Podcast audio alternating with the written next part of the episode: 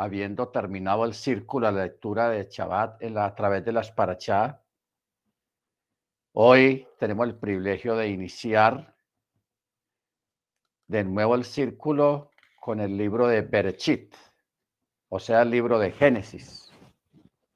Bendito sea su nombre. Entonces,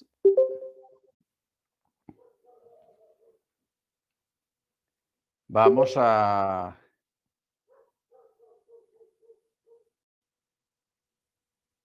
hacer la oración de inicio para la lectura, para comenzar de nuevo el ciclo.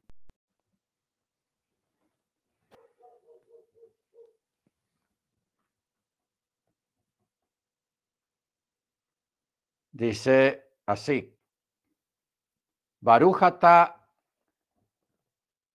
Yahweh Eloheinu Melech Haolam Hacher Behar Banu Mekal Hamim Benahot Lanu et Torato Baruch Atah Yahweh Noten HaTorah que dice, bendito eres tú eterno, Elohim nuestro soberano, del Rey del universo, que nos ha escogido entre todas las naciones y nos ha entregado su Torah. Bendito eres tú, eterno donador de la Torah. Amén.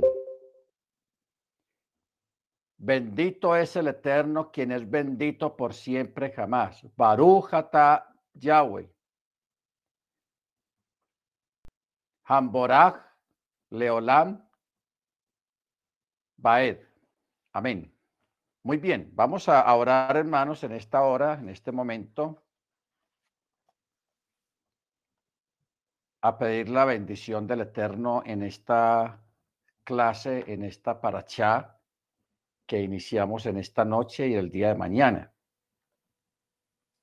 Esta parachá yo considero que es la la más importante, la más profunda.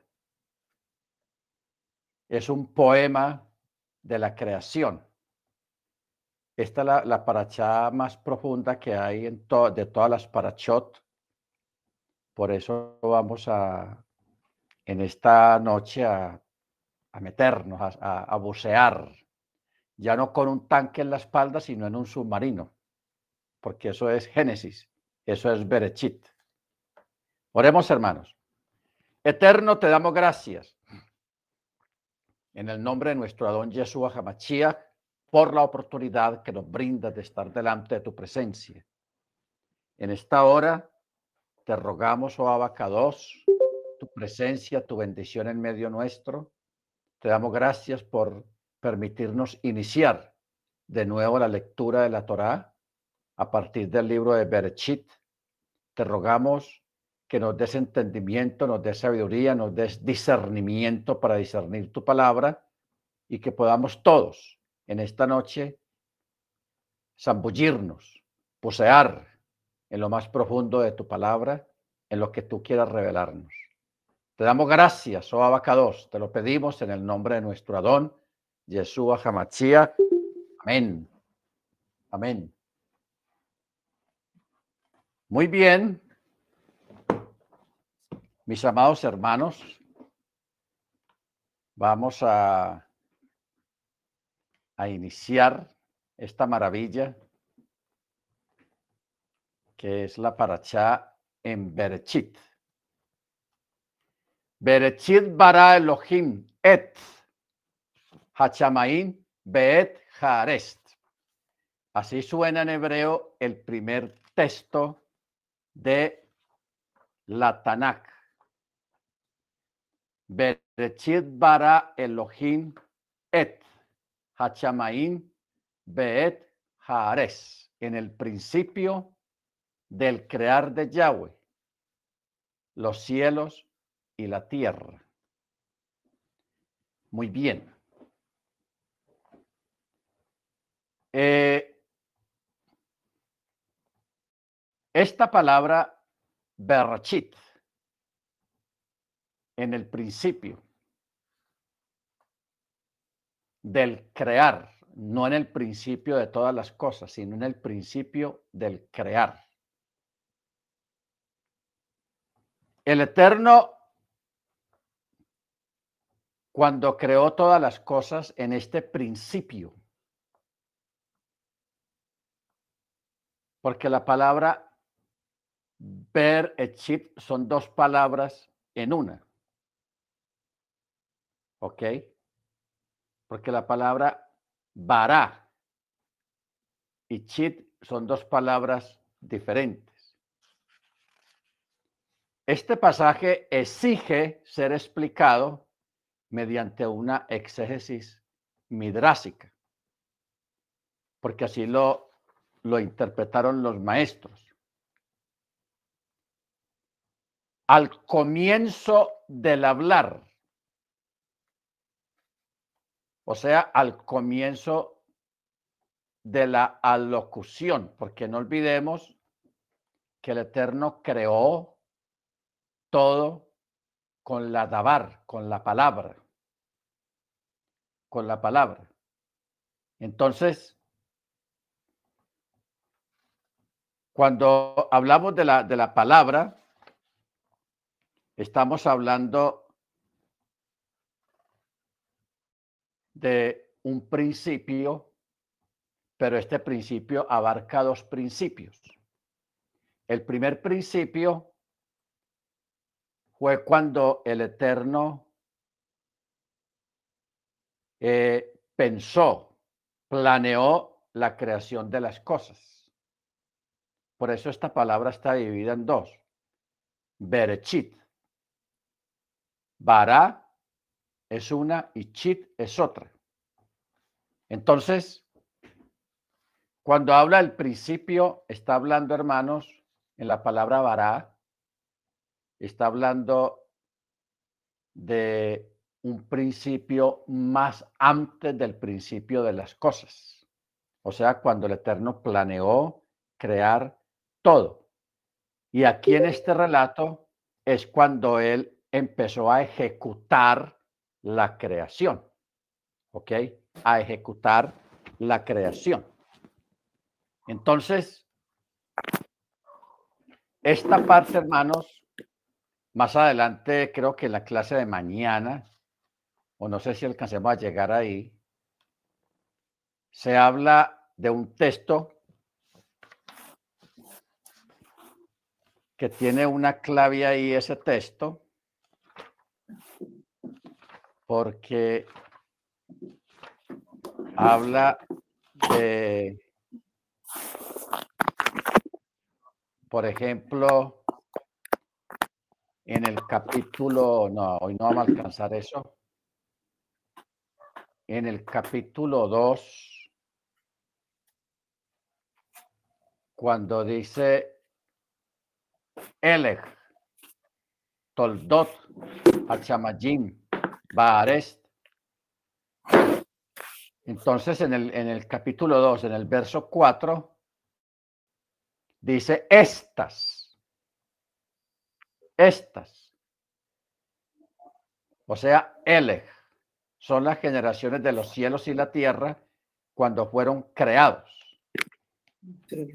Entonces, cuando menciona la palabra, mire usted cómo está de forma escrita este texto. Estas son las generaciones de los cielos. Entonces uno dice, pero, pero ¿por qué está hablando de generaciones de los cielos y de la tierra cuando fueron creados? ¿Qué es lo que quiere decir eso?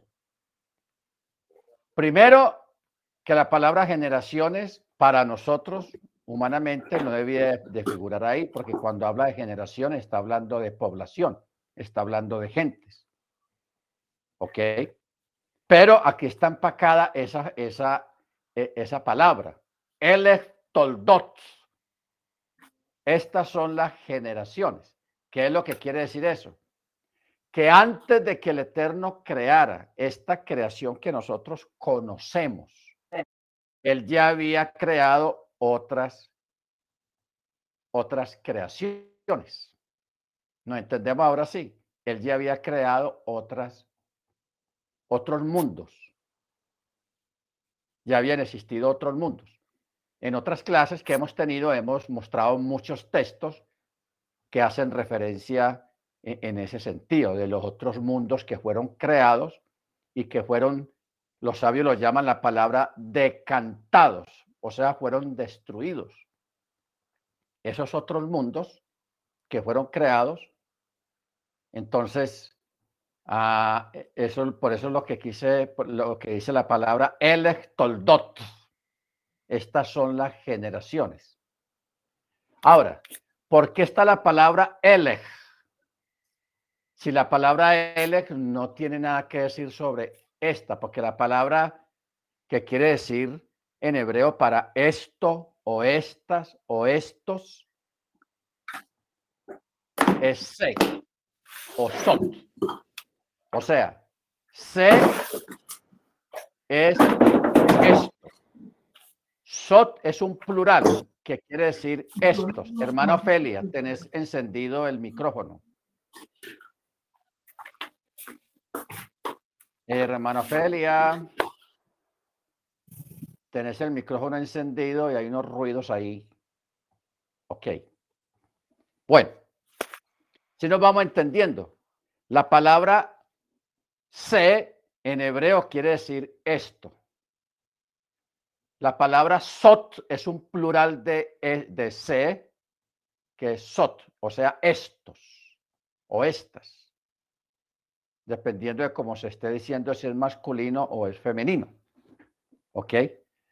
Pero aquí en el texto 4 del capítulo 2 está es Elech, Elech, que no tiene nada que ver con estos. ¿Ok? Porque ya acabamos de decir que cómo se, se dice en hebreo esto o estos. Bueno.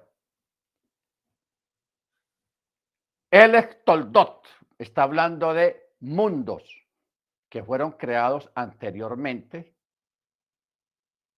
Simplemente que el Eterno se complació con este en el que nosotros estamos viviendo. Ahora, el Eterno no ha permitido develar, o sea, descubrir cuánto tiempo duraron estos mundos pasados que Él creó y que destruyó. No dice la escritura. Y recordemos también que el proceso de la creación duró cientos miles de años. Porque apenas se empezó a contar a partir de Adán. ¿Ok? A partir de Adán es que comenzó el calendario a trabajar. Pero antes de Adán no se contaba.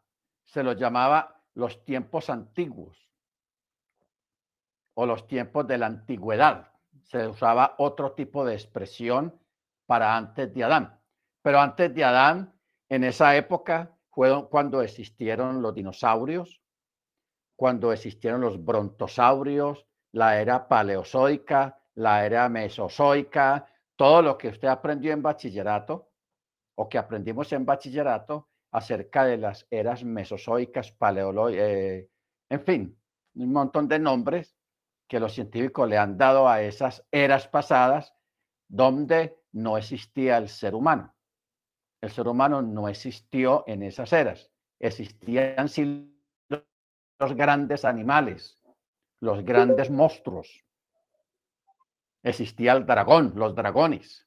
Existía, era la época de Rahab, o sea, el, el gran dragón el, animal gigantesco que todavía está vivo, que eran, no era uno solo, sino que eran varios, simplemente que el Eterno mató uno.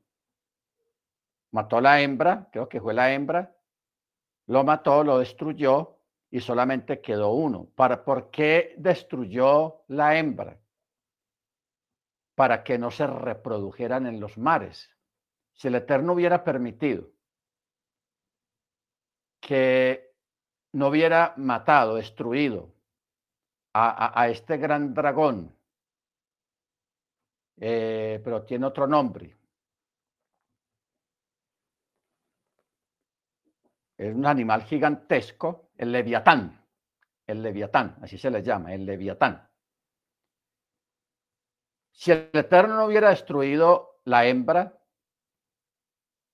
entonces se hubieran reproducido en los mares y no hubieran permitido que hubiera más vida en los mares. Me refiero a los delfines, a los tiburones, a los peces, todo tipo de peces, a las ballenas, porque este animal era tan grande y como era un depredador, hubiera acabado con toda la vida dentro del mar. No hubiera acabado con todo.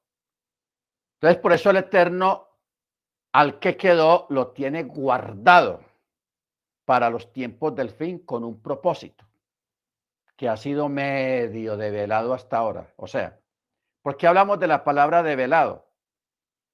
Porque hay muchos eventos, tantos pasados como futuros, que están escritos aquí en la Torá y en la, en la Tanakh completamente, pero están ocultos o sea, el Eterno no ha permitido que nosotros entendamos qué es lo que está diciendo ahí.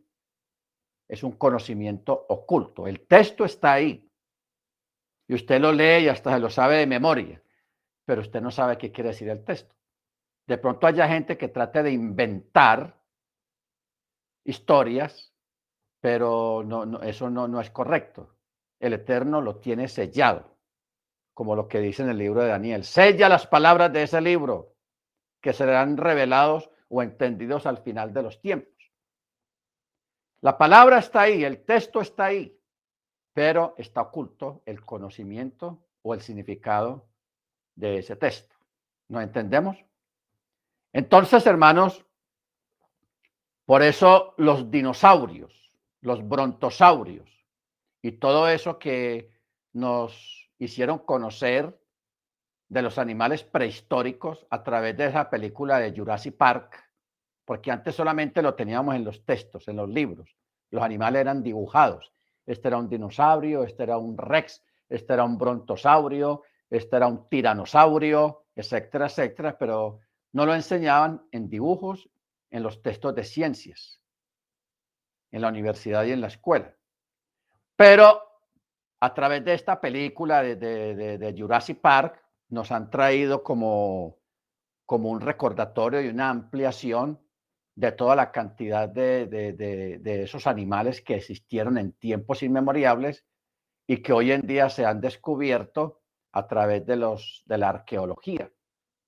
Esqueletos de animales gigantescos han aparecido por todas partes del mundo, dándonos a entender de que hubo una vida muy prolija, muy abundante, en, antes de Adán. Todo esto existió, fue antes de Adán. ¿Ok? Antes de Adán existieron esos animales gigantescos que eran cazados por seres primitivos, sin inteligencia. O sea, lo que yo estoy diciendo ahora es delicado. Es delicado. Antiguamente, antes de Adán, sí existían criaturas parecidas a los humanos en un estado primitivo y sin conciencia. Sin conciencia. O sea, la misma arqueología avala eso en el sentido de que no hay un momento, lo que ellos llaman la evolución. Lo que ellos llaman la evolución de que un momento que esos, esas criaturas primitivas evolucionaron, no lo hay, eso no existe. Eso existe en los libros, en la teoría, pero no hay pruebas de una evolución. ¿Me explico? De un momento a otro, dentro de ese proceso de cientos y miles de años de la creación, el Eterno vio que todo estaba listo para crear a Adán. Entonces él creó a Adán. Entonces por eso ahí mismo en el capítulo 1 de Génesis nos vamos a dar cuenta que ya en el sexto día de la creación, el Eterno primero creó un jardín, el jardín, en el oriente creó un jardín, un lugar paradisiaco, espectacular. Lo creó y ahí puso a Adán. Y mire que nosotros los seres humanos e, en ese sentido nos parecemos mucho al Eterno. ¿En qué sentido? De que cuando una pareja, un matrimonio o una pareja va a tener un bebé, si tienen pues una posibilidad económica, antes de que el bebé nazca, ellos preparan el cuarto del niño o el cuarto de la niña si ya conocen el sexo. Si ya conocen el sexo de la criatura. Entonces lo adornan, lo decoran. Si es una niña, lo pintan de rosado, colores de niña y, decoración de niña. Las cobijas, los tendidos, etc. Si es un varón, colores de niño, de varón. Entonces, hermanos, eso exactamente fue lo que hizo el Eterno. En el oriente creó un jardín, un lugar paradisiaco, y ahí fue donde puso a Adán. Adán no lo puso por ahí en un desierto, ni en una montaña por allá, o, en medio del mar, no. Él lo puso y lo hizo exactamente ahí en el jardín del Edén, el jardín. Tiene muchos nombres. Ahí lo colocó. ¿Ok? Baruch Muy bien. Vámonos para el verso 2. Y cuando la tierra estaba en confusión y vacío. Cuando la tierra estaba en confusión y vacío,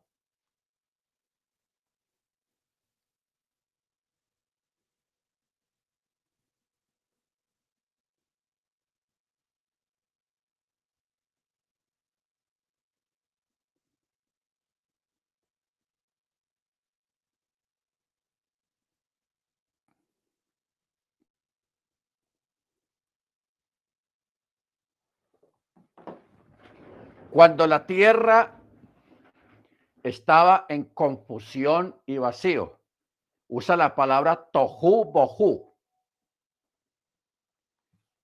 O sea, yo recuerdo allá en la yeshiva, cuando estaba estudiando en la yeshiva, que allá el More, el rabino, nos llevó a estudiar la escritura de una forma diferente. No a la carrera, ni, memorizando textos, porque eso lo enseñan en el catolicismo y en el cristianismo protestante a memorizar versículos. Entonces, mucha gente se admira de gente que puede ah, memorizar textos y hay gente que tiene esa habilidad, esa cualidad de memorizar versículos y saben versículos de memoria, capítulos, etcétera, etcétera. Pero no, no esa no es la forma. Es examinar cada palabra y a cada palabra aplicarle unas reglas que son quién lo escribió, por qué lo escribió, cómo lo escribió, para qué lo escribió y cuándo lo escribió. Todas esas cinco, cinco reglas aplicadas a una palabra o a un texto, a un versículo. Esa es la real forma de estudiar la escritura. Por eso dice Tohu Bohu, Bajechech, el Penei Tejón. O sea, y todo era confusión y vacío y oscuridad sobre la superficie del abismo.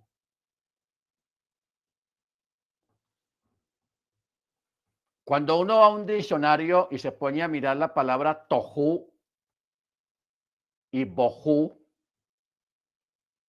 en sí qué quiere decir y todo era confuso y vacío, o sea, desordenado. En otras versiones dice, y la tierra estaba desordenada y vacía. Usan la palabra desordenado. En el hebreo usa la palabra confusión, tohu bohu, confusión, que también es un concepto de asombro y pasmo, pasmados. ¿Ok? Porque el ser humano se quedaría atónito y pasmado por el vacío que había en ella. Cuando habla de tohu hermanos, está hablando de que todo estaba como en un desorden. Es como cuando usted va a hacer unos panes, unos rollos, y unas varias cosas de panadería y usted primero tiene la masa ahí. Una bola, una masa como en la bola apenas, una bola. Eso es tohu bohu. La diferencia es que estaba oscuro. Pero ahí estaba la bola, no había empezado a darle forma. Forma, a ver, vamos a hacer pan. Entonces, esto, el pan, le damos esta forma, lo moldeamos y lo hacemos. Vamos a hacer almohábanas, lo hacemos de esta manera y lo hacemos así. Vamos a hacer unos rollos, lo hacemos. Entonces, eso fue lo que está expresando aquí el escritor, el Eterno. Que al principio todo estaba desordenado y vacío. Y sobre esa masa oscura que no se veía porque no había luz todavía. Había una masa oscura ahí, sin forma, y estaba todo oscuro. Entonces, el texto dice que el Ruach de Yahweh planeaba sobre la superficie o sea, encima de eso oscuro y sin forma que había ahí. Planeaba. Esa es la palabra que se usó humanamente, como para que nosotros entendiéramos. En algunas otras versiones se usa la palabra incubar. Incubar. Ya la palabra incubar, pues ya de pronto nos entendemos un poco mejor. ¿Ok? Porque nosotros sabemos el proceso de una gallina, de una, las aves que ponen huevos, especialmente las de las de las aladas que ponen huevos,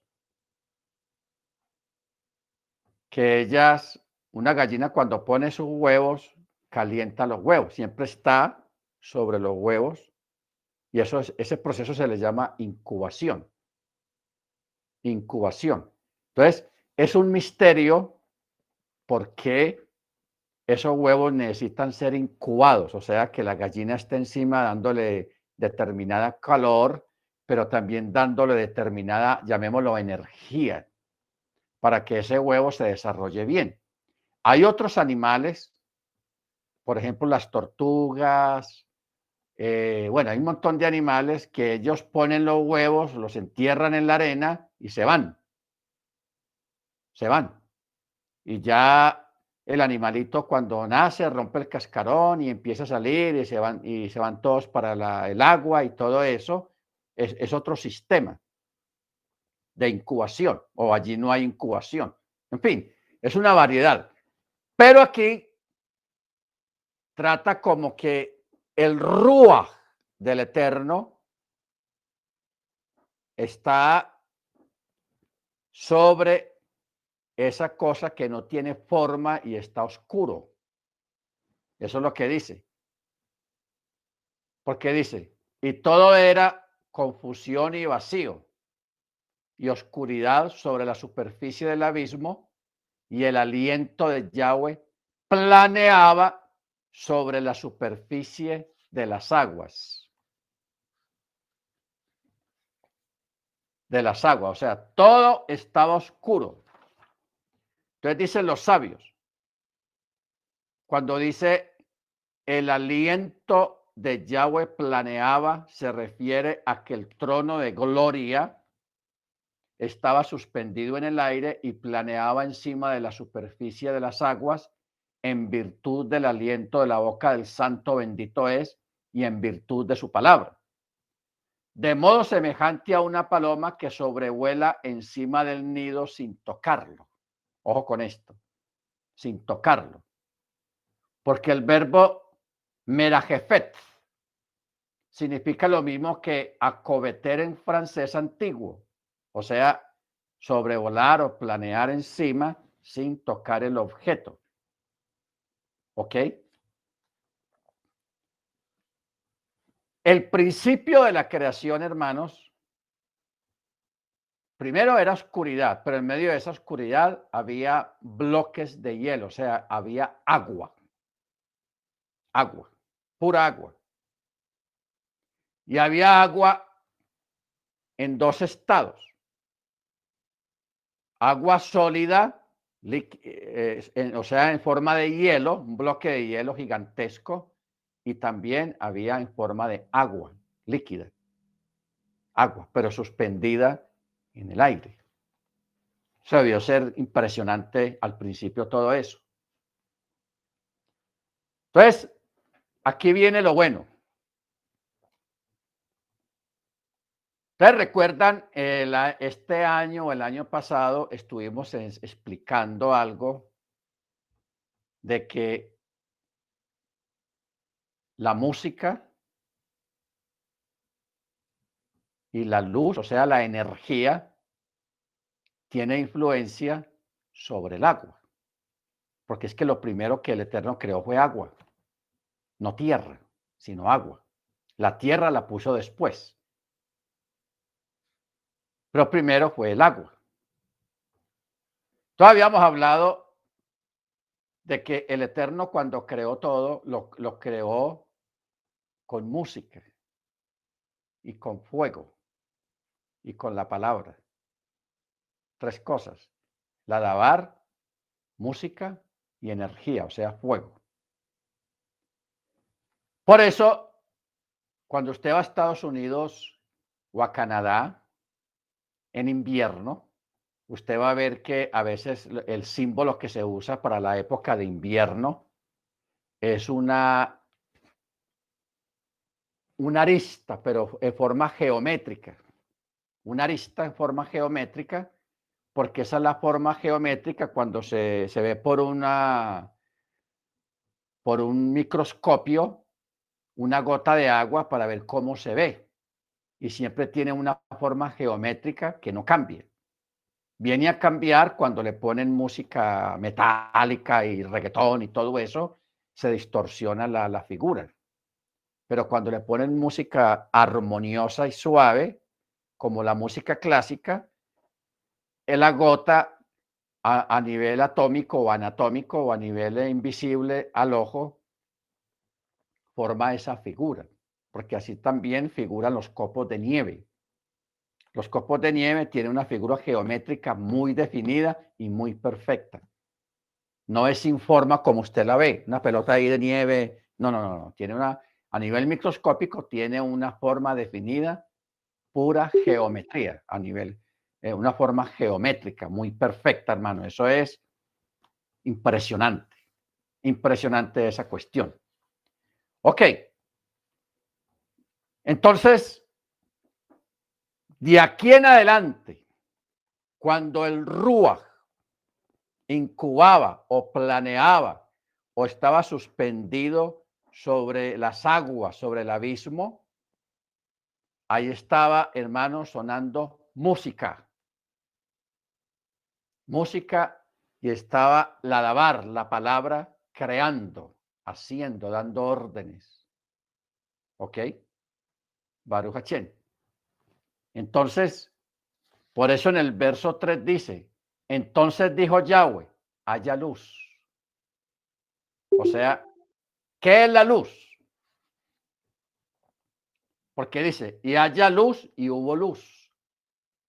Pero esta luz que está hablando acá no es algo para iluminar, como la luz que estamos acostumbrados a la luz del sol o de un bombillo o la luz de la luna, no.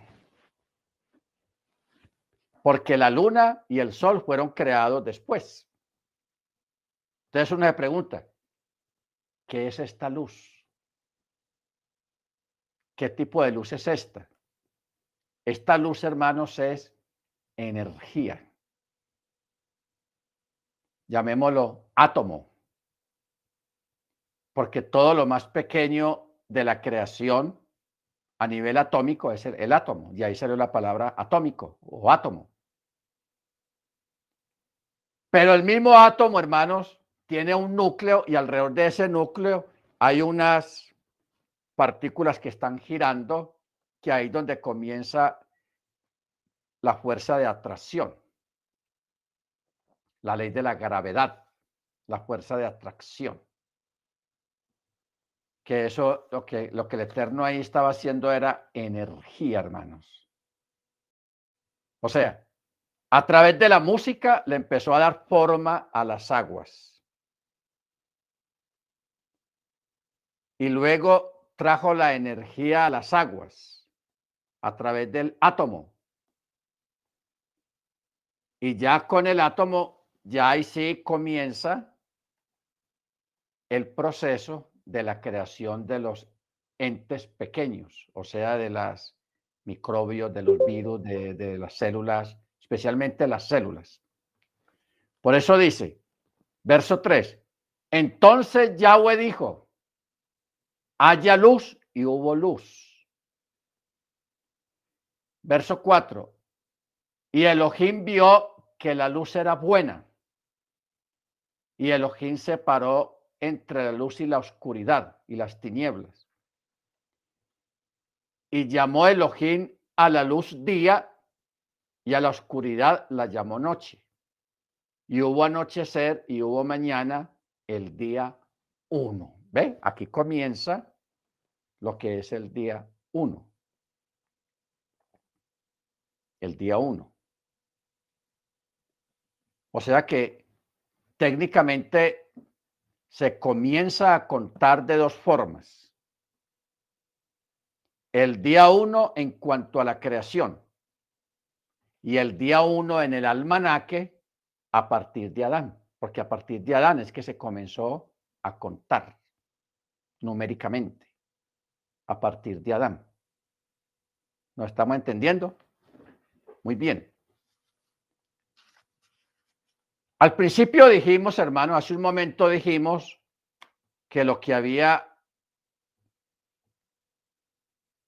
al principio era bloques de agua. Y a esa agua se le echó el átomo, o sea, las células,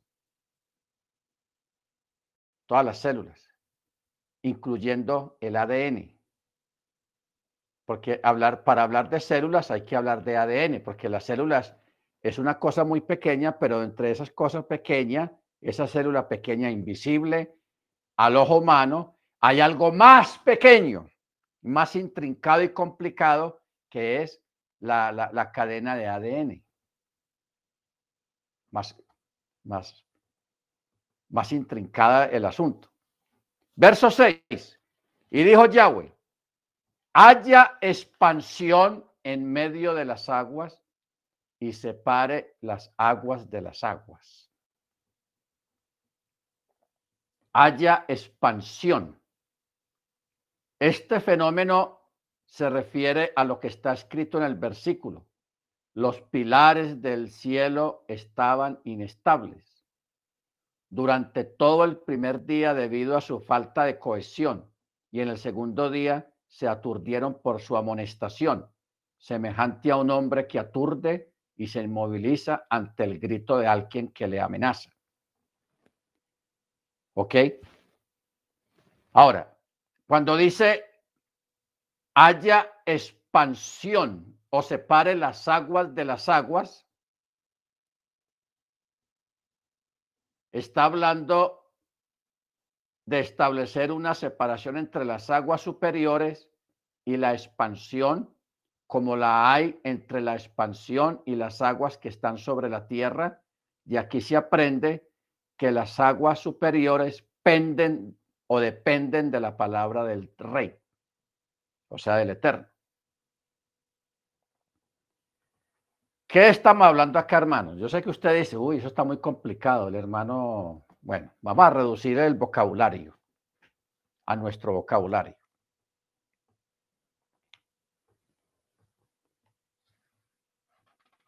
Eh, ustedes recuerdan, hermanos, en ese estudio Yahweh Ata Ruach. O sea, la unicidad y la unidad de Yahweh en su esencia y en su presencia. En ese estudio hay unas palabras claves donde habla lo que dice la escritura lógico, de que el eterno está en todas partes. y que no hay un lugar donde Él no esté. Y si existiera un lugar donde Él no esté, ese lugar no existe. ¿Mm? ¿Cómo la ve? O sea, no hay lugar a la duda, ni hay lugar a, la, a, que realmente exista un lugar donde Él no esté. ¿Por qué? Porque Él llena todo. O sea, Él mismo es la expansión. O es más, más allá de la expansión, perdón, Él no es la expansión. Él va más allá de la expansión. Entonces, como Él está en todo lugar, mire usted esta cuestión, como Él está en todo lugar, entonces lo que el Eterno hizo fue que dentro de sí mismo, dentro de su esencia, dentro de su naturaleza, Él creó un espacio.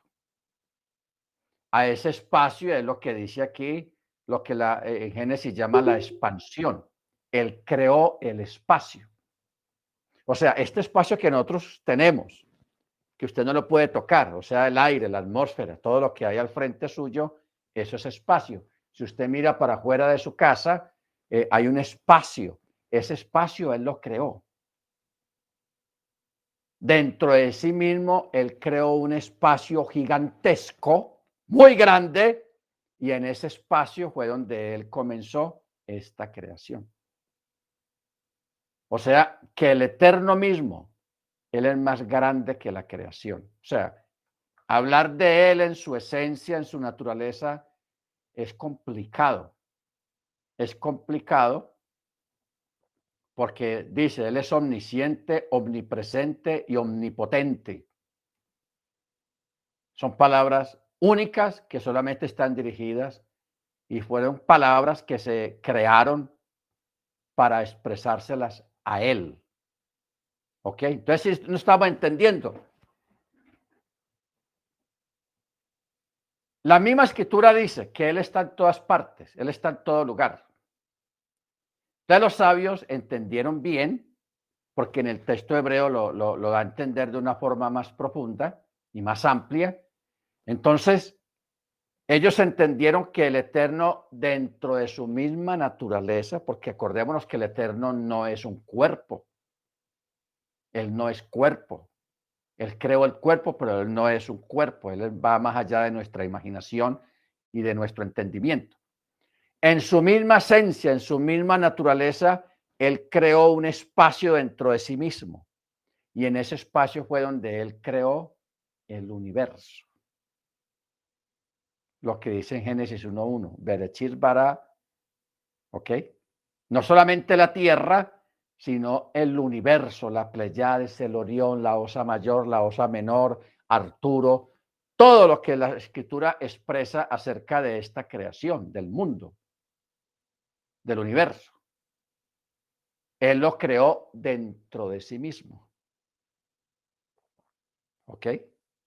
Dentro de sí mismo. Eso es tenaz, eso es tenaz. Entonces, a ver, hay un texto, Efesios 1.23. Ah, sí, sí, sí. Vamos a mirar ese texto, hermano.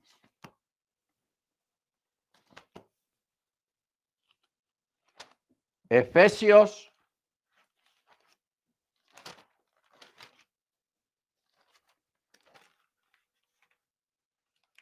1.23 dice, pero vamos a leerlo a partir del verso 22, dice, y sometió todas las cosas debajo de sus pies y lo dio por cabeza sobre todas las cosas a la Keilah, la cual es su cuerpo, la plenitud de aquel que todo lo llena en todo, esa palabra, la plenitud de aquel que todo lo llena en todo. Ese texto es interesante, muy interesante. Bueno, Colosenses 1.17, ese, ese, es mi, ese es mi texto que yo lo uso mucho.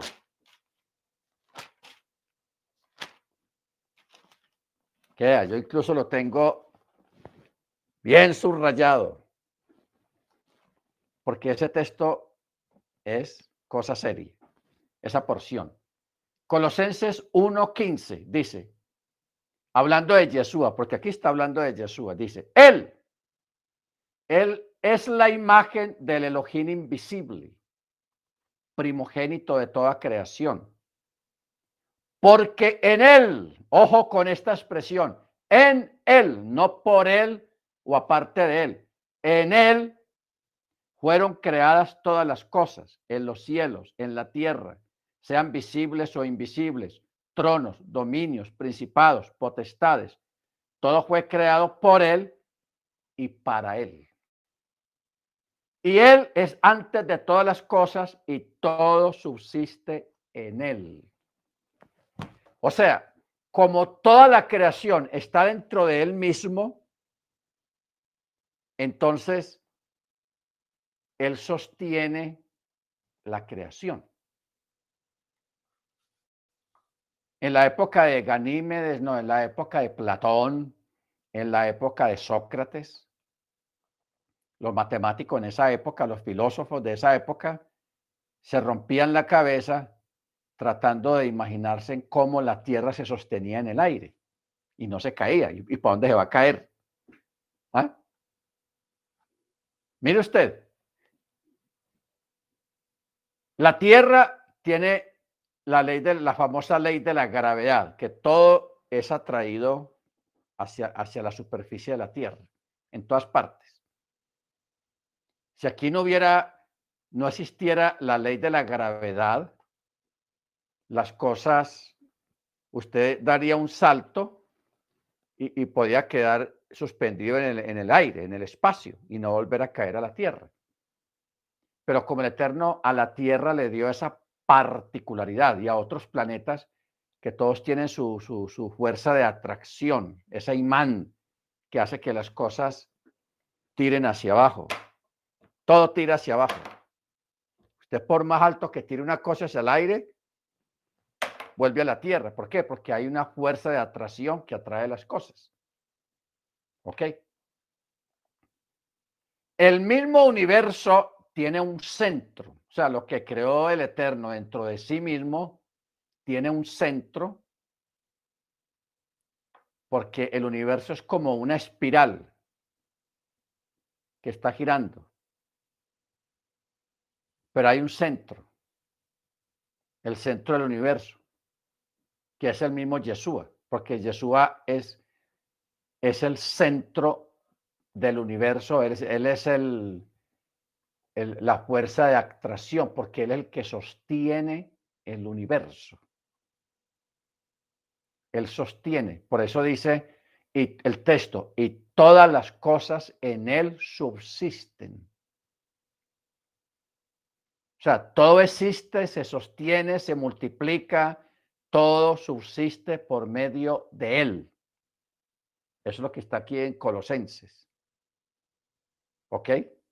Entonces, ¿qué pasa? De que el Eterno, en medio de, de, lo que Él creó en su misma esencia, porque Él no es cuerpo, Él ahí creó todo eso y, ahí es donde comienza Génesis capítulo 1. ¿Ok? Baruch Hachén. Entonces, es interesante tener en cuenta esto, que aunque no está escrito de una forma explícita, pero implícitamente sí está escrito en muchos textos de la escritura, de la Tanakh. Esta parte de que Él es creó un espacio dentro de sí mismo y ahí fue donde creó este universo y lo sostiene y lo mantiene y todo gira alrededor. Porque toda la creación está compuesta de puro movimiento. Por eso dicen los sabios, Él creó el tiempo y el espacio. Porque Él es aespacial y Él es atemporal.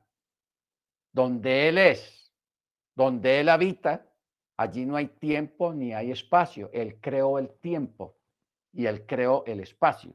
¿Qué es el tiempo? El tiempo es el resultado del movimiento de las cosas. Eso es lo que produce el tiempo. Pero en, en el mundo, en la esencia de lo que es el eterno, Él no depende del tiempo. Para Él no existe ni la noche ni el día, ni los meses, ni los años, ni los siglos, ni nada. Por eso es que Él es atemporal y por eso es que Él es eterno. ¿Ok? La palabra eterno es una palabra inventada, una palabra creada para establecer una diferencia entre la creación y Él. Pero si Él no hubiera creado el universo, que es temporal, porque el universo es temporal, el universo se, se acaba, las cosas mueren, hay planetas que mueren. Usted sabe ya que hoy en día sabemos de, de planetas que mueren, de sistemas solares que mueren, son atraídos por los los hoyos negros, llamados los, los hoyos negros, que atrae las cosas y desaparecen. Pueden que entren a otra dimensión o a otro mundo o a otro tiempo, lo que sea, pero las cosas desaparecen ahí cuando entran en esa superficie. Entonces, el eterno es atemporal. Él no depende del tiempo. Entonces, de ahí fue que se creó se tuvo que crear la palabra eterno o eternidad para establecer una diferencia entre lo opuesto a él, que es la creación, porque la creación va a tener un fin y tiene un fin. Si él no hubiera creado el mundo, el universo, la palabra eterno no existiría. No que él no sea eterno, de ninguna manera. Él es eterno. Para nosotros, Él es eterno en nuestra forma humana de pensar, que nos lleva a pensar de que Él no tiene fin, no tiene principio, ni tiene fin. ¿Nos entendemos? O sea, esto es cosa seria. O sea, hablar de Él en su esencia y su naturaleza es algo impensable y maravilloso también al mismo tiempo. Muy maravilloso. Por poder ir hasta allá, hasta, hasta esa dimensión de esa forma, por, en, en, entender por qué decimos eterno o por qué creemos que Él es eterno. Nosotros no lo pensamos de allá para acá, sino de aquí hacia allá.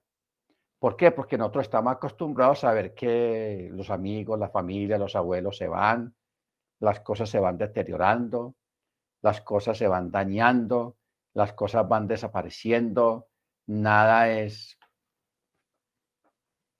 nada permanece, sino que todo se daña, todo se va perdiendo. Todo lo que tiene un principio tiene fin. ¿Ok? Entonces, por eso, cuando nosotros lo miramos a Él, como Él no está sometido a, estas cosas naturales del deterioro, de que se mueren, de la reproducción, tanto de las plantas, de los animales, de las mismas rocas, de, los seres humanos que también se reproducen y van muriendo y van muriendo. En cambio, Él en su naturaleza y en su esencia, él no es nada de eso. Todo ese sistema en el que nosotros vivimos, Él lo creó. Lo creó. Pero ¿qué es lo que establece la diferencia, hermanos? Y lo maravilloso. O sea, esto sí es maravilloso. Que Él, en su esencia, Él está formando un pueblo. Y nos está diciendo, si obedecéis mis mandamientos, estas normas que yo he creado para vosotros. Él va a compartir con nosotros lo que es la eternidad. ¿Ok? Ahora, para nosotros es inimaginable, impensable imaginarnos cómo que es ser uno eterno. O sea, vivir eternamente. ¿Cómo es eso? Nosotros acostumbramos a que todos los días avanzan los días y nos vamos deteriorando, nos vamos envejeciendo, nos salen canas. eh, no tenemos la misma fuerza, ni la misma capacidad visual, ni auditiva, ni motor, motor ni, ni, motriz para, para movernos, porque vivimos en un mundo, en una creación donde todo va deteriorándose. Y ya mentalmente psicológicamente, pues estamos mentalizados para ese tipo de, de vida y de existencia. Pero que Él nos diga, hermanos, a través del libro, a través de su dabar, su palabra, de que Él quiere compartir con nosotros su eternidad. Ya eso es, eso son palabras mayores. ¿Ok? Palabras mayores. Que hay que pagar un precio, hay que pagar un precio y no se trata de dinero. Y no es, el asunto no es de dinero, sino de fe, de entrega, de convicciones, de convicciones. Yo quiero hacer un paréntesis, hermanos, respecto a, a esto, a lo que estamos viviendo en este tiempo. Ustedes saben, la hermana, una hermana, no vamos a dar nombres, una hermana puso ahora algo que se ve que lo grabaron en México porque la, muchacha tiene acento mexicano, hablando pues de, de, la vaca de uno, de la gente que se está enfermando, eh, bueno, etcétera, etcétera, etcétera. Luego otra hermana hizo una acotación de que pues que estamos en Shabbat y, y que estamos en las manos del Eterno. ¿Ok? Yo quiero hacer una acotación referente a esos dos escritos que hicieron las dos hermanas. O sea, a nivel general, todos sí estamos en las manos del Eterno, a nivel general. Pero, según lo que está escrito en la palabra, va a llegar un momento, un tiempo muy cercano, no estamos lejos de eso, o ya estamos en eso, no sabemos, donde nosotros tenemos que tomar decisiones. O sea, la, la cuestión no depende del Eterno, sino de nuestras decisiones de nuestra decisión. ¿Ok? Y esa decisión que usted tome va a determinar vida eterna o no vida eterna. Pero esa es una decisión nuestra. ¿Ok? Ahí el Eterno no tiene nada que ver con eso. Él ya nos dijo lo que hay que hacer, lo que no se debe hacer y lo que sí hay que hacer él no lo dijo, pero la decisión la tomamos nosotros. Ahí no, no, no cuela eso de que, de que el, Señor verá qué hace conmigo o, que yo estoy en manos del Señor y no, eh, va, o sea, yo a usted le he dicho muchas veces, hermanos, y de pronto usted no me ha entendido el mensaje subliminal que yo le estoy mandando. ¿Será que lo estoy mandando a nivel subliminal? Pero yo he sido muy directo. Va a llegar un momento en que su fe va a ser confrontada, va a ser llamada cuenta aquí en la tierra, en esta vida, y usted le van a, a llamar a tomar una decisión. ¿Ok? Porque en el libro Apocalipsis dice muy claro, los que no se dejaron marcar o los que se marcaron, los que no tuvieron la marca, la, eh, en fin, estamos hablando de una marca. Pero aquí dice, no dice que Dios los, que el Eterno los marcó. Dice los que se dejaron marcar o los que no se dejaron marcar. ¿Qué nos da a entender eso a nosotros? Que es usted el que toma la decisión. ¿Se deja marcar o no se deja marcar? Punto. Eso es a lo que vamos a llegar en un momento determinado en este tiempo.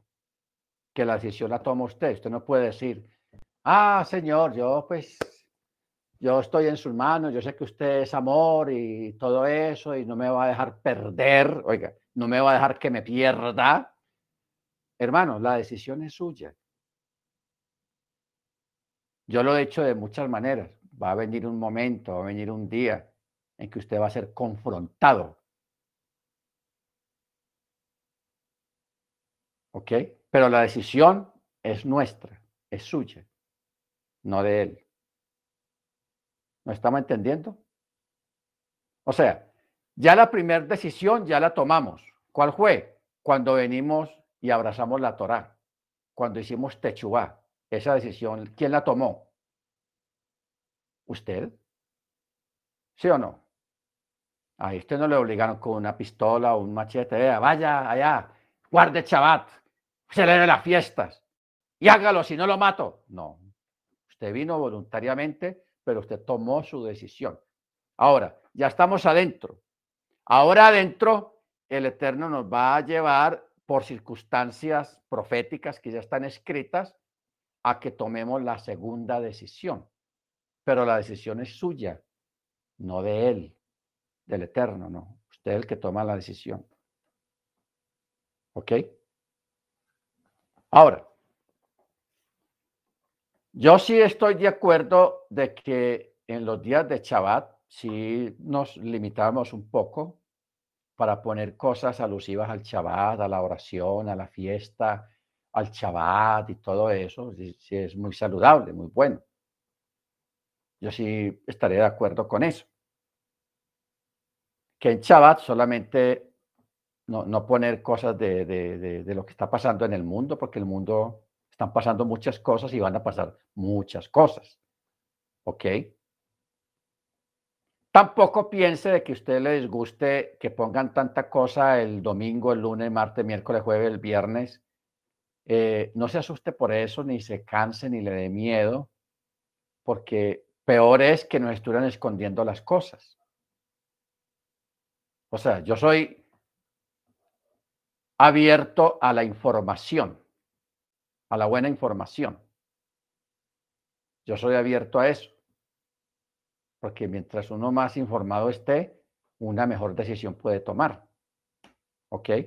Peor es que aquí en el mismo chat usted encienda el micrófono y haga una pregunta, hermano, eh, tal y tal cosa sobre eso, y yo le diga, no, hermano, no podemos hablar de eso, eso es secreto, eso es misterio, eh, mejor no hablemos de eso, y que yo andara con evasivas con ustedes que yo andara diciendo, no, no, no, no, cuidado, miren eso, no vayan a escuchar eso, no escuchen aquí.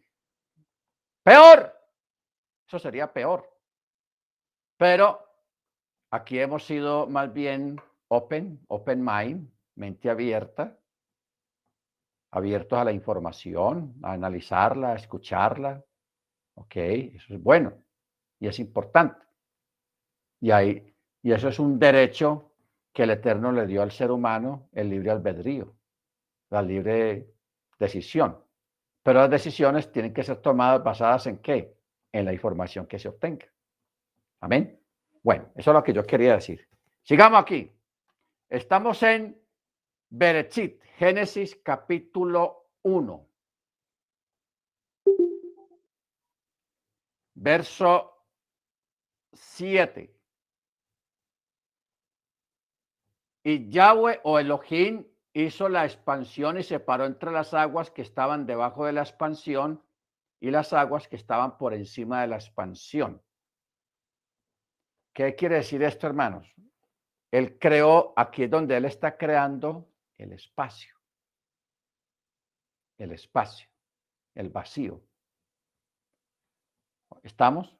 Él creó el espacio.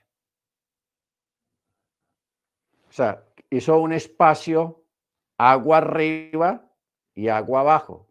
Y en, y en, el centro y encima de lo de arriba y, debajo de lo de abajo, empezó a crear el espacio, un espacio gigantesco dentro de sí mismo. Increíble. Y dice, y fue así. Y llamó a la expansión, a ese espacio de arriba, lo llamó cielos.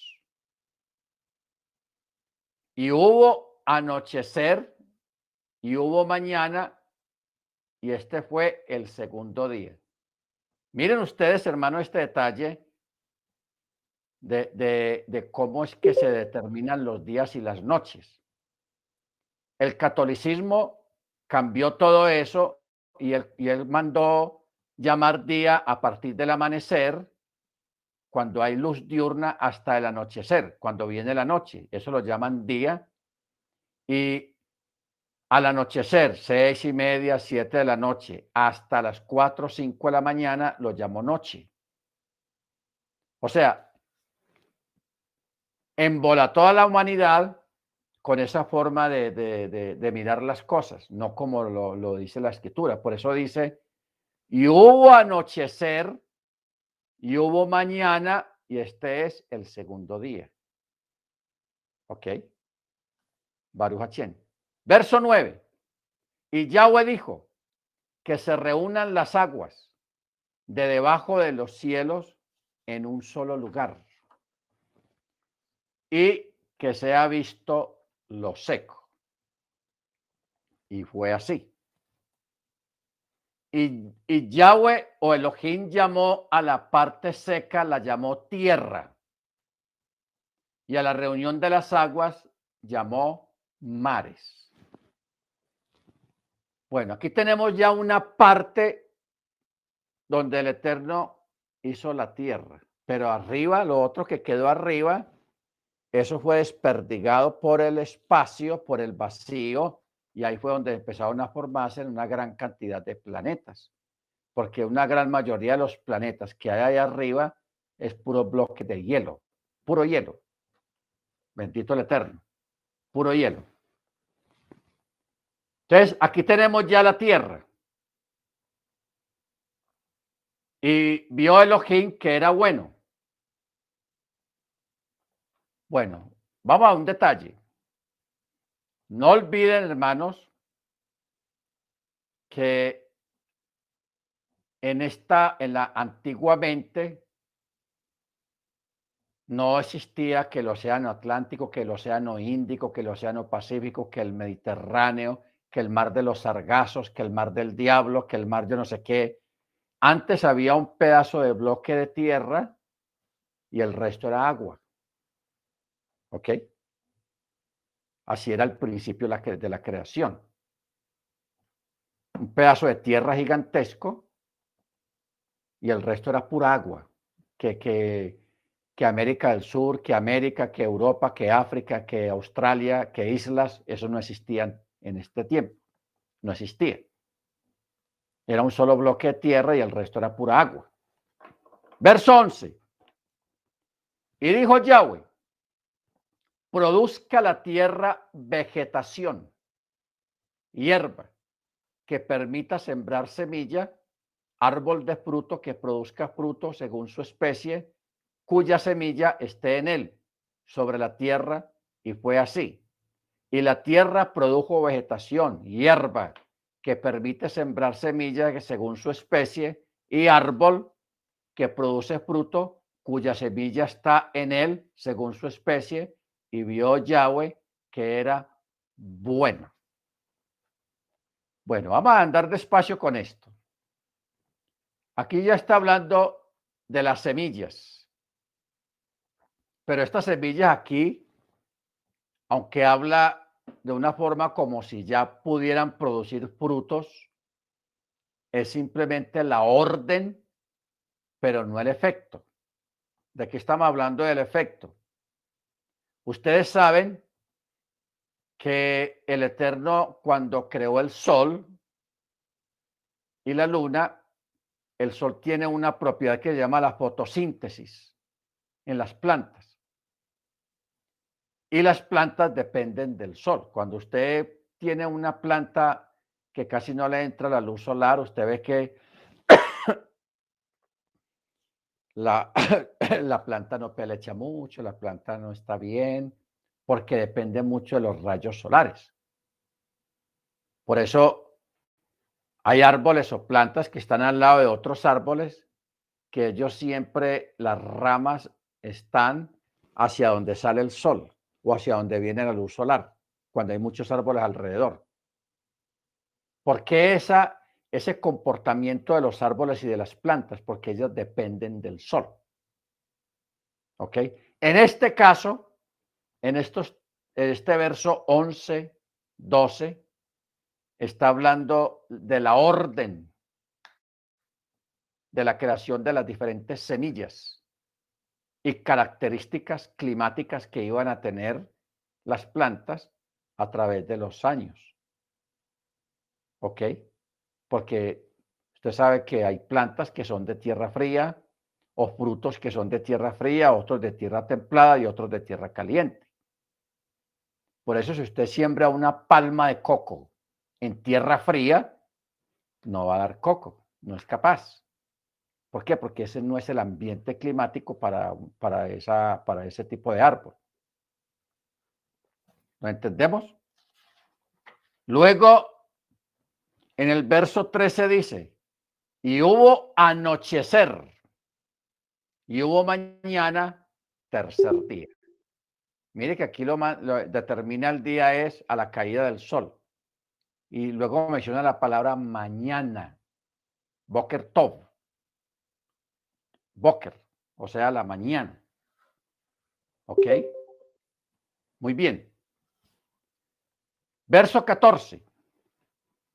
Dijo Elohim, haya luminarias en la expansión de los cielos para separar entre el día y la noche. Las luminarias está escrita sin la Bab, porque el cuarto día, según los sabios, es nefasto para los niños, ya que corren el riesgo de enfermarse de ascará a esto se refiere aquello que aprendimos de los escritos rabínicos, que en el cuarto día se solía ayunar para que la enfermedad de Ascará no atacara a los niños. Eh, la Ascará es una enfermedad que comienza en los intestinos y terminaba infectando la garganta. Siendo así, podría referirse a la difteria. Por alguna razón, este día en particular era propenso a la propagación de esta enfermedad. ¿Por qué apareció esto aquí? Porque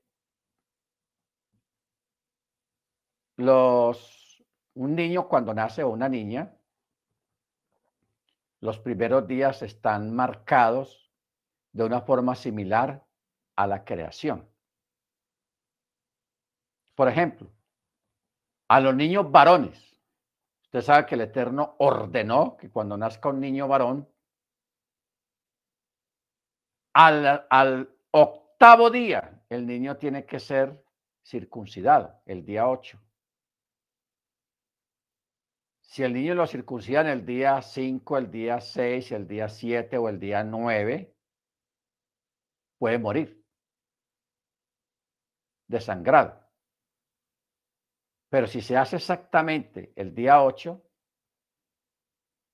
no, no, hay, no hay peligro de que el niño muera desangrado o que coja alguna enfermedad, porque en el día 8 o a partir del primer día que el niño nace, el cuerpo de la criatura comienza a operar unos cambios fisiológicos naturales dentro de su organismo que solamente comienzan a operarse en esa a partir del nacimiento, no antes del nacimiento. A partir del nacimiento, que marcan prácticamente lo que va a ser su desarrollo normal el resto de la vida hasta que muera. ¿Ok? Entonces,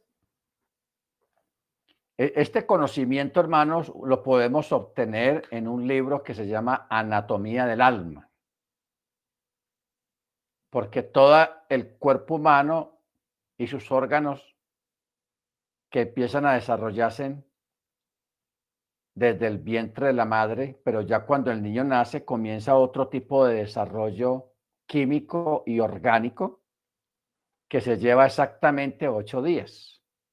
El clímax de ese desarrollo interno de los, de los niños y de las niñas tiene sus climas en el día 8, especialmente en los varones. Entonces, el día 4 hay una, un ordenamiento dentro del organismo del niño que el día 4 muchos niños en la antigüedad y aún todavía eh, corrían el riesgo de enfermarse de ascará. Así lo llaman en, el antiguo hebreo, ascará. Era algo que comenzaba en los intestinos y terminaba infectando la garganta. Que puede, a nivel moderno, podría ser la difteria. Y la difteria es una enfermedad que se da mucho en los climas calientes, en los climas tropicales, dentro de tantas enfermedades que hay. Por eso es que cuando antes de que se crearan las vacunas, antes de que se crearan las vacunas, morían muchos niños, hermanos. O sea, antiguamente había una mortandad tenaz, tanto en la madre como en los niños. Todavía se ve eso, lo que es en África y en la India, pero se ve por pura ignorancia. Por ejemplo, yo he estado leyendo algunos artículos de lo que está pasando en Afganistán con los talibanes que están volviendo al tiempo pasado. Y antes de que llegaran los talibanes allá a Afganistán, había un porcentaje de muertes de parturientas de mujeres que daban a luz y de niños recién nacidos, un 80%. Cuando llegaron los aliados, hace 20 años Afganistán, e, esa cifra mermó mermó. Pero ahora que salieron los aliados y, volvieron los talibanes, esa cifra empezó ya a aumentar. ¿Por qué? Porque esta gente está poniendo costumbres muy antiguas, muy bárbaras, para las parturientas, para las mujeres, que eso trae mucha mortandad. Entonces, cuando muchos años atrás, cuando se empezaron a, se descubrió lo de las vacunas, entonces usted sabe, los que han tenido niños, que la primera vacuna, que la segunda vacuna, que la vacuna contra la papera, que la vacuna contra el paludismo, que la vacuna contra, eh, en fin, son como cinco, seis, siete vacunas que le van poniendo a los niños a medida que van creciendo en sus primeros tres, dos años. ¿Ok? Ese es un historial de vacunas. Eso ha permitido que los niños vivan y que haya menos mortandad infantil en los países desarrollados, porque los países subdesarrollados, donde hay mucha pobreza, donde gobiernan a punta de religiones bárbaras y anacrónicas, hay mucha mortandad todavía. Eso es tenaz. Entonces, por eso es que aquí los sabios hacen un comentario acerca de, la, del cuarto día. Cuando dice, haya luminarias en la expansión de los chamaín para separar entre el día y la noche. Esto tendría lugar después de que hubo sido guardada la luz primordial, la luz que fue al principio, verso 2 hizo la luz, que no es la luz del sol porque el sol no había sido creado, creado todavía, sino otra luz, que es la vida. O sea, esta luz que fue creada, hermanos, es la luz de la vida, o sea, el átomo, la célula, lo, lo que produce vida. Por eso es que Juan, capítulo 1, él habla de esa luz. Vamos a mirarlo porque yo siempre he dicho una cosa, hermanos, pues la he pensado y la he dicho a veces. El Evangelio de Juan debió de ser el primer libro del nuevo pacto, del Nuevo Testamento. ¿Por qué? Porque comienzan iguales, comienza igual que Génesis, en el principio. O sea, si usted lee Juan en hebreo, ahí va a leer igual Berechit, la palabra Berechit.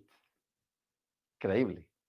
Entonces, por eso yo digo, Juan debió de ser el primer libro en el Nuevo Testamento, en el Briharachá, porque comienza igual que Génesis. Sería perfecto, con las mismas palabras, Berechit. Bueno, en Juan 1, en el verso 3, no, del verso 1, ni modo, dice, en el principio era la dabar, o sea, la palabra, y la dabar estaba en Yahweh, y Yahweh era la dabar. Así está originalmente los testigos de Jehová y los cristianos trinitarios manipularon estas palabras aquí para que no sonara que, que es el mismo. Pero la realidad es esa. En el principio era la dabar, la palabra, y la dabar estaba en Yahweh, y Yahweh era la dabar. Entonces dice, verso 2, en un principio, otra vez la palabra Berechit estaba en Yahweh. Todas las cosas por Él fueron hechas. Y sin Él nada de lo que ha sido hecho fue hecho. En Él había vida. Y la vida era la luz. Luz. O sea, Él creó la energía o el átomo o la célula o la, lo, lo que sea, como usted lo quiera llamar, que es lo que produce la multiplicación y la creación de todas las cosas, que las cosas sean se multipliquen. Eso aquí lo llaman luz. Por eso dice, en él había vida y la vida era la luz de los hombres. La luz resplandece en las tinieblas y las tinieblas no prevalecieron contra ella. Hubo un hombre enviado de Yahweh de nombre Juan. Este vino como testigo para que diera testimonio de la luz, a fin de que todos creyeran por él. No era él la luz, o sea, Juan no era la luz, sino para que diera testimonio de la luz. La luz verdadera que alumbra a todo hombre al venir al mundo. O sea, yo me, a mí me preocupa cuando yo veo gente de, que, que tiene la doctrina trinitaria todavía, los testigos de Jehová y otras comunidades que quieren hacer parecer a Yeshua como un simple profeta, como un simple ser humano, ignorando estos 11 versículos, hermanos, tan profundos, porque está hablando de que Yeshua es la vida y que fue el creador y que él fue el que hizo todas las cosas con su palabra, con la dabar. Para que venga gente con Biblia en mano a decirme que Yeshua era un simple profeta, un enviado, un humano más, que tenía algunos atributos, hermano, eso es ofensivo. Yo no sé dónde se va a esconder esa gente cuando estén parados delante del mismo Yeshua, que es el mismo creador para dar cuenta de sus palabras. ¿Qué le van a decir? ¿Cómo se van a defender? ¿Ah? Por eso usted, hermanos, tenga claro eso en su vida, en su mente y en su conciencia. Yeshua es Yahweh y Yahweh es Yeshua y Yeshua es el creador. Aquí lo dice muy claro. Y allá en Colosenses, ¡uh! lo que yo leí ahora en Colosenses 1, 17, 15, 1 del 15 al, al 17, 18 hermanos. Ahí está mostrando quién realmente es Jesús. Que en apariencia, humanamente, a los ojos de los seres humanos, era como un ser humano más, pero dentro de él, como dice Pablo, y Yahweh estaba en Machía reconciliando consigo mismo al mundo. Y hay muchos textos que avalan que Yeshua es Yahweh y Yahweh es Yeshua. Bendito sea su nombre. Amén. Bueno. Vámonos para el verso 15. Ya no fue el tiempo. Verso 14. Dijo Yahweh, haya luminarias en la expansión de los chamaín para separar entre el día y la noche. Y que sean para señales y para tiempos designados para días y años. Ay, aquí se pone buena la cosa. Para que sean para señales y para tiempos designados. Aquí está hablando de los Moadim. O sea, las fiestas. Da tristeza que la gente afuera no entienda lo de las fiestas prefieren guardar el día del padre, el día de la madre, el día de la secretaria, el día del amor y la amistad, el día de la tierra, el día de yo no sé qué. O sea, eso está lleno de fiestas. Pero las fiestas del Eterno si no la guardan. Y eso es un error gravísimo, porque allá el universo fue creado por, para las fiestas. ¿Ok? Eso es lo que dice aquí. Y que sean o que sirvan para señales y para tiempos designados. La palabra que hay ahí quiere, es la palabra Moadim, los Moad. Porque las fiestas están determinadas por la posición de las estrellas, de los planetas. Las fiestas son proféticas. Las fiestas, algunas de ellas son eternas no tienen fin. Miren lo importantes que son las fiestas, hermanos. Los Moadim. Entonces dicen los sabios, cuando las luminarias se eclipsan, ese fenómeno constituye un asiago, un signo asiago para el mundo, como se declara. No desfallezcan a causa de los signos del cielo, pues las naciones se espantan de ellos pero cuando ustedes hacen la voluntad del santo, bendito es, no deben de preocuparse por las calamidades que anuncien. Las fiestas, hermanos, o sea, los Moadim, fueron dadas por el Eterno con muchos propósitos y son proféticas. Algo curioso que ha ocurrido en los últimos años, en estos últimos cuatro años más o menos, porque yo vengo pendiente de las fiestas desde hace unos ya 15 años, más o menos. Pero de una forma causal, no casual, sino causal, las fiestas de estos últimos dos años han caído precisamente en las lunas rojas y caen en luna nueva, o sea, en la, en la luna llena, no, en la luna nueva, y en luna llena también. Entonces, perdón, cuando dice para tiempos designados, está escrito en referencia al futuro para el pueblo de Israel a quien posteriormente se le ordenaría con respecto a la observancia de las fiestas o los festivales, los cuales se cuentan a partir del novilunio. O sea, cuando es Rosjodés, el novilunio. Rosjodés, que también se le llama Molad. Molad. El calendario hebreo es principalmente lunar. Cada mes judío se cuenta a partir del momento del novilunio, es decir, cuando sale la luna nueva. Los festivales se cuentan siguiendo el calendario lunar, sin embargo, puesto que hay una diferencia de 11 días y fracción entre el año lunar y el año solar, cada cierto número de años se agrega un mes lunar al calendario para emparejarlo con el año solar. Por lo tanto, para la fijación de los festivales también se toma en cuenta la órbita del Sol y es por eso que el versículo también menciona el sol.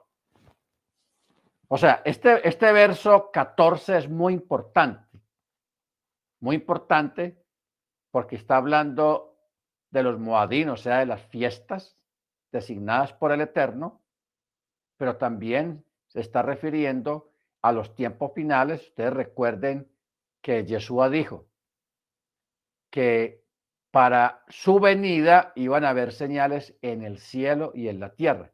Y cuando habla de las señales, está hablando de tiempos designados, o sea, las fiestas del Eterno. Amén. Bueno, hermanos, yo estoy aquí muy emocionado con esto, pero ya el tiempo se nos fue. Mañana ah, les espero a las cuatro para que sigamos estudiando esto, Berechit. Mañana vamos a entrar en la en lo de la las creaciones, porque vamos a mirar algo de las creaciones antes de Adán, cómo era el asunto antes de Adán. Muy interesante eso, eso está en el capítulo 2.